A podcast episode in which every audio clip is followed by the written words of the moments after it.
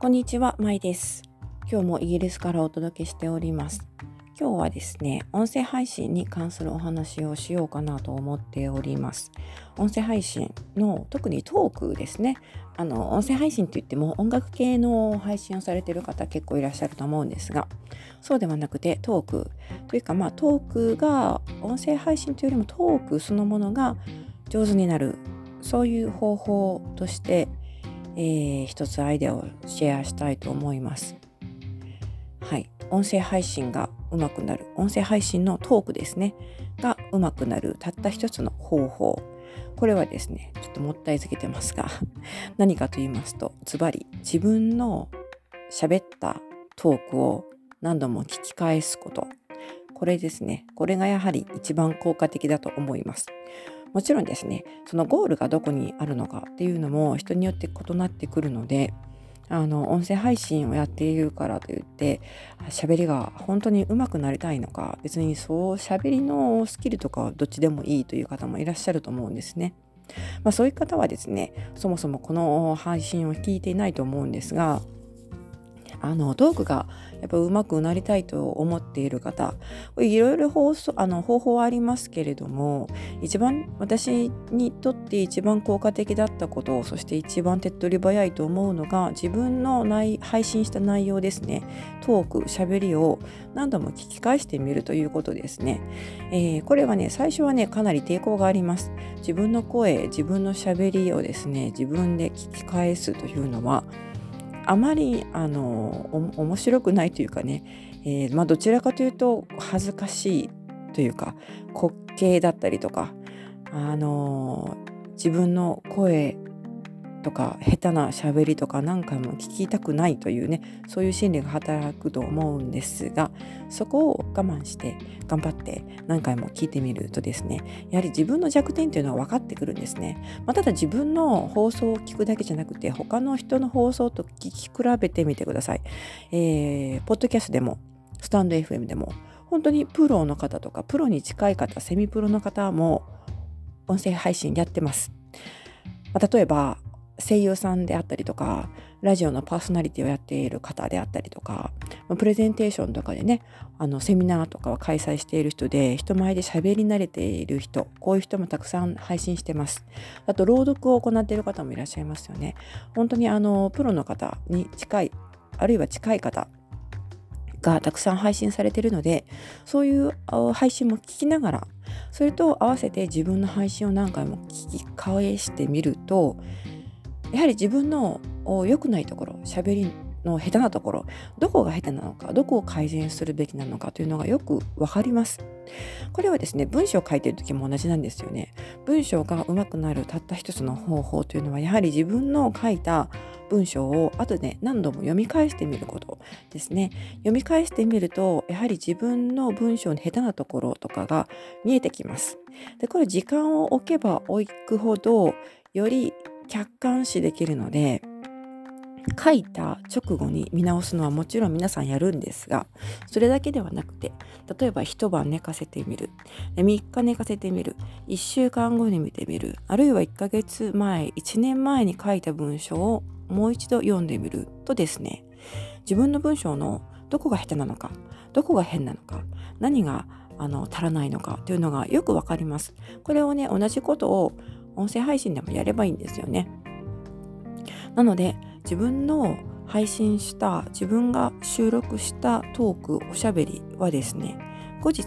是非とも聞き直してください。最初は多分抵抗があると思いますがよく聞いているとですね自分の喋った内容喋り方を後で客観的に聞き直してみるとどこが聞きづらいとかどこの滑舌が悪いとかどこのどの単語が弱いというかね他の言葉に聞こえてしまったりとかそういうところもねやはり聞き直してみないとわからないんですよね。なので、あのー、まあ、自分の口癖もよくわかります。この言葉しょっちゅう使ってて鬱陶しいうざいというのが分かればですねそれをあの禁句にしてしまえばいいんですね。まあ、あのそれを禁じようと思ってもなかなか禁じられることができないのが自分の口癖なんですけど私もたくさんありますがそれでもこれだけ喋、えー、ってるとですね回数重ねていくとだんだん自分の弱点っていうのは改善されていきます。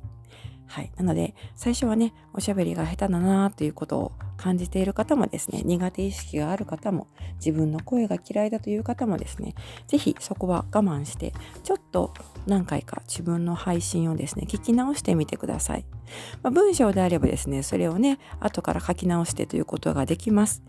言葉の場合は一旦口から出たものをですねまた後から修正し直してということは非常に難しいんですがそこまでしなくても次回に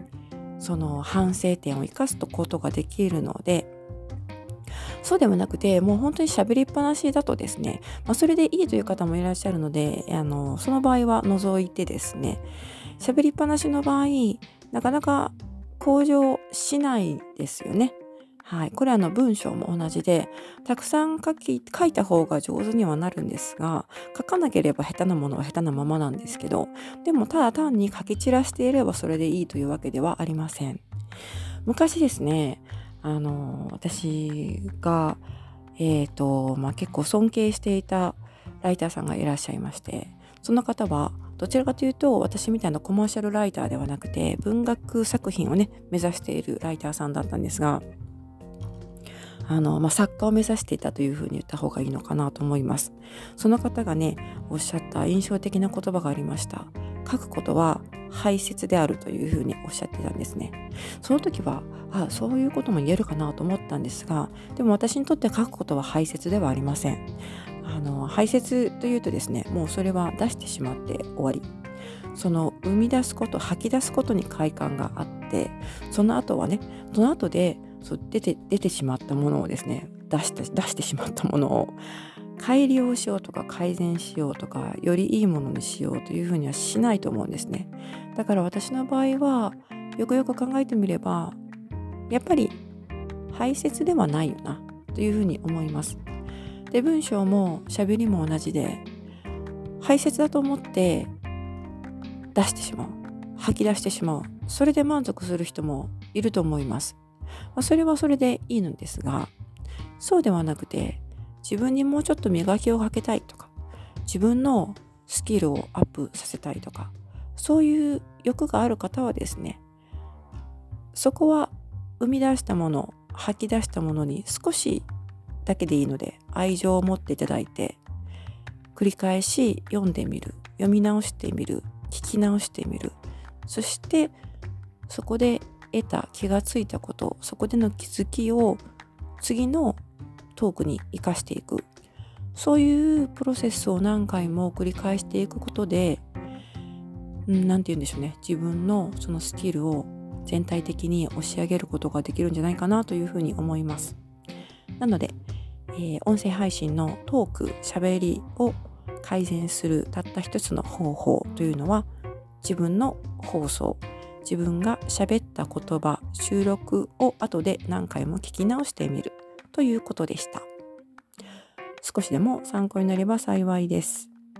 ちなみにですね音声配信に関する書籍を出版しました。